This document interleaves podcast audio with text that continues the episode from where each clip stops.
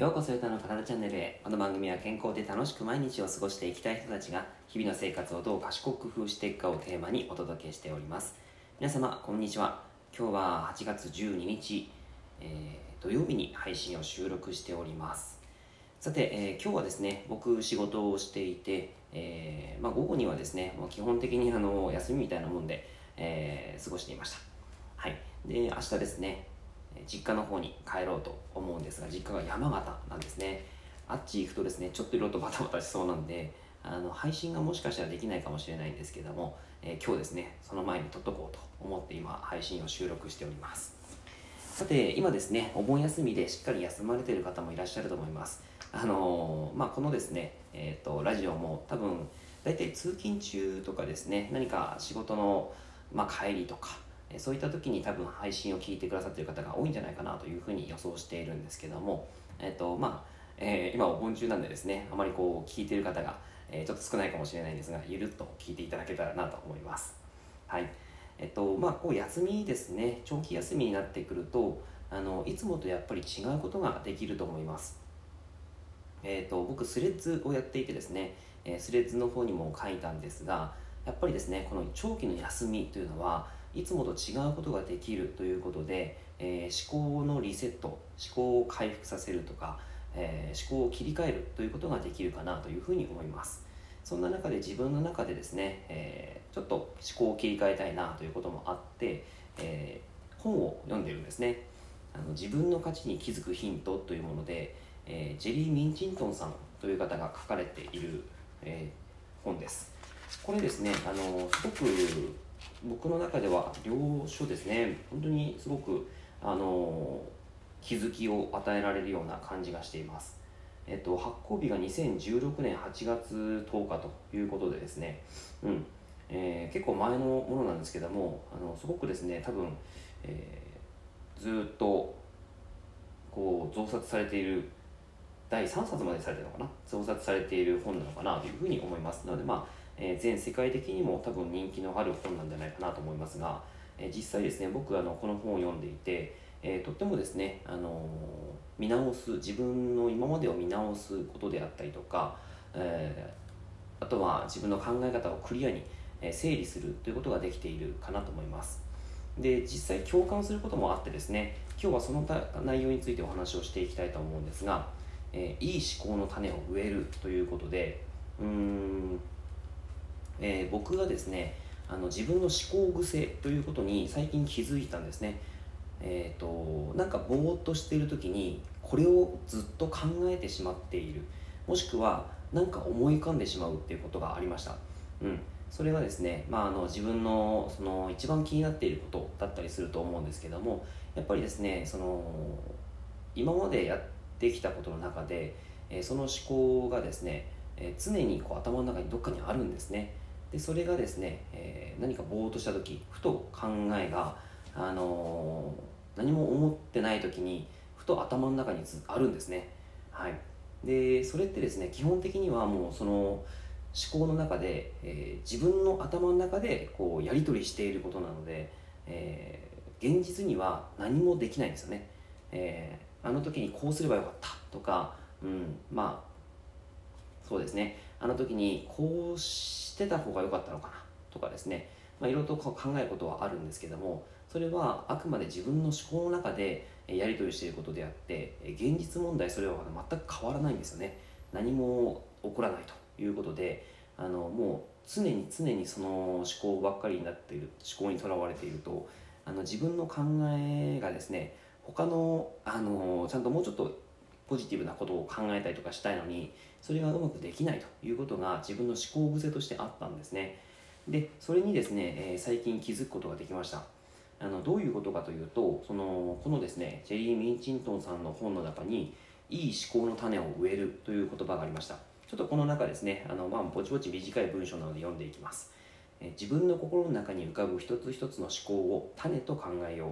何かを考えるたびにあなたは種をまいています。あなたは日常生活の中でいくつもの種をまきやがてその収穫を得る。こうして思考が現実になる。思考の種をまくことは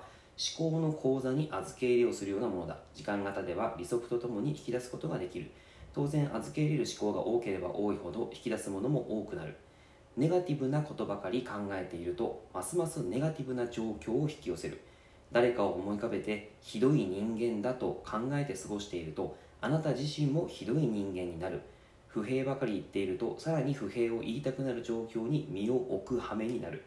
それに対し日頃ポジティブなことを考えて過ごしているとますますポジティブな人間になりますます人生が楽しくなる。その結果ポジティブで楽しい人や状況を引き寄せる。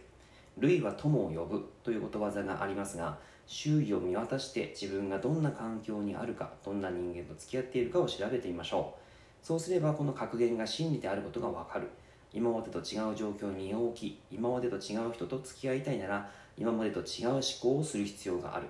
ブッダは人間の考えているものの結果である。というふうに説いたということが書いてあります。邪悪な思考をしているなら苦しみは避けられない。それに対し純粋で幸せな思考をしているなら幸せな人生を送ることができるというふうに書かれています。はい皆さんこの内容を聞いてどうですか、えー、僕はですねこの内容をきあの読んだ時にああ自分の思考って、えー、こういった思考癖あったなっていうのに気づいたんですよ、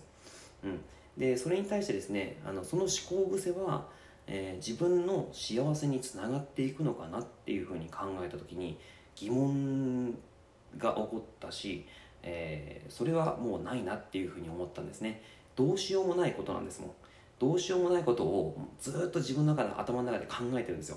これってあのおそらく、まあ、この言葉でちょっと借りるのであれば邪悪な思考をしているんですよね。で苦しんでるわけですよ。自分の中で、えー、そういった思考をし続けることによって、えー、苦しみをさらに自分の中で苦しむ。でもどうにもできないからなんとか何とも抜けられないんですね。ずっとその、まあ、スパイラルに巻き込まれているわけです。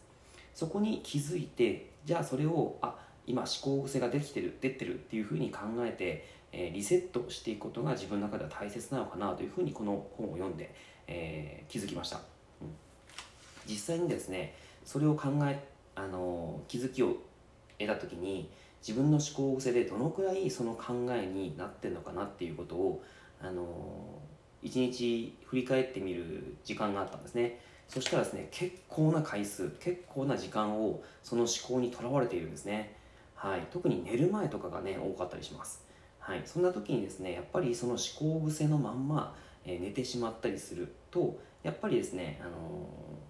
ー、健康な状況ではないですよね。いい状態ではないと、あのー、幸せな思考をしていないのでやっぱりそれこそですね朝の目覚めが違ったりとか、まあ、そういったこともあったなというふうに、え改めて思っています、はい、なのでやはりですねその思考癖というものをあいけんいけん、えちゃんとここあの今思考癖出てるよって自分の中であの教えてあげることが今は重要なのかなと。やっぱり無意識のレベルでそこにもう刻まれていることってすごいあると思うんですよ。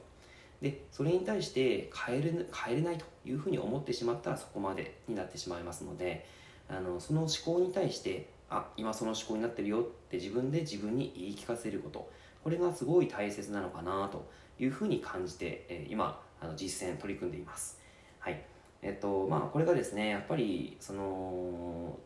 どういうふうな人間になりたいのか自分の自分がどういうふうに5年後10年後そして20年後もしくは自分が死ぬ時ですね、あのどういうどういう形で死にたいかあの時、えこうしてればよかったあの時こういうふうに、あのやってたら人生違ったのかななんていうふうに思いたくないじゃないですか。あのやっぱり楽しくね、えー、そしてみんなが笑ってあの僕を見送っていただけたら 嬉しいなと思いますしあとはやっぱり自分がですねあの発していた言葉とか仲間とかそういった人たちがですねあのやっぱり、えー、何でしょういい影響があったなっていうふうに思ってもらえたらすごくそれは僕のあの嬉しい、まあ、いる価値いた価値が、えー、そこで感じられているのかなとあの世で 思えるので、うん、それはやっぱりいいのかなというふうに思っています。あの皆さん自分のこう亡くなる時死ぬ時っていうことを想像していますでしょうか？どんな風に、まあ、その自分がいなくなるか？ということはすごくあの僕の中ではですねあの想像し始めています。まだまだあの30代まあ僕ももうアラフォーなんでですね あのいろいろとこう人生のまあ半分に近くなってくるので、うんえー、いろいろと考えたりします。そんな時にですね、えー、まあどういうふうに、ね、人に悲しんでもらうっていうのは僕はそんなにあのいいのかなと思っているんですね。別にそんなにこう泣いてもらいたいとか あの、えー、悲しんでもらいたいとかそういうふうには思ってはないです。というよりやっぱり自分が生きた証というかですねあのそのまあ僕の周りにいてくれた仲間であったり家族であったりあとはそのまあ、思考ですね。僕の思想であったり思考であったりそういったことをですね、えー、から何か影響を受けて自分たちが幸せになれるというかそういうふうにあのなってくれる人たちが増えていったら嬉しいなと。それが自分のなんかその亡くなった時のイメージなんですね、はい、なのでそういったことをこう増やせるようにあの今はしていきたいなと思っています、はい、だからこそ自分の思考癖というのをですねやっぱりこう改善していかなきゃいけないのかなと。いうところはすごくあの受け思いますしこの本を読んでいてすごく感銘を受けましたね。はあなるほど。こういう状況あったな。こういうふうに考えちゃってたなってね、えー、すごい気づかされました。はい、えー、まあ、こういう長期の休みの日っていいですよね。まあその僕の今あの受け持ってるお客様もお盆休みに入っているので、えー、このですねあの期間は結構えセッション数も少なくそして、まあ、ゆったりしてるんですね。だからこそすごくですね自分も振り返られる時間があったのであのそういったことがこう考え直せてよかったなというふうに思っています。皆様はいかがでしょうか？何か参考になれば嬉しいです。内容がいいなって思えたらいいねマークやフォローしていただけると励みになります。今日もラジオを聴いてくださってありがとうございました。では良い一日を。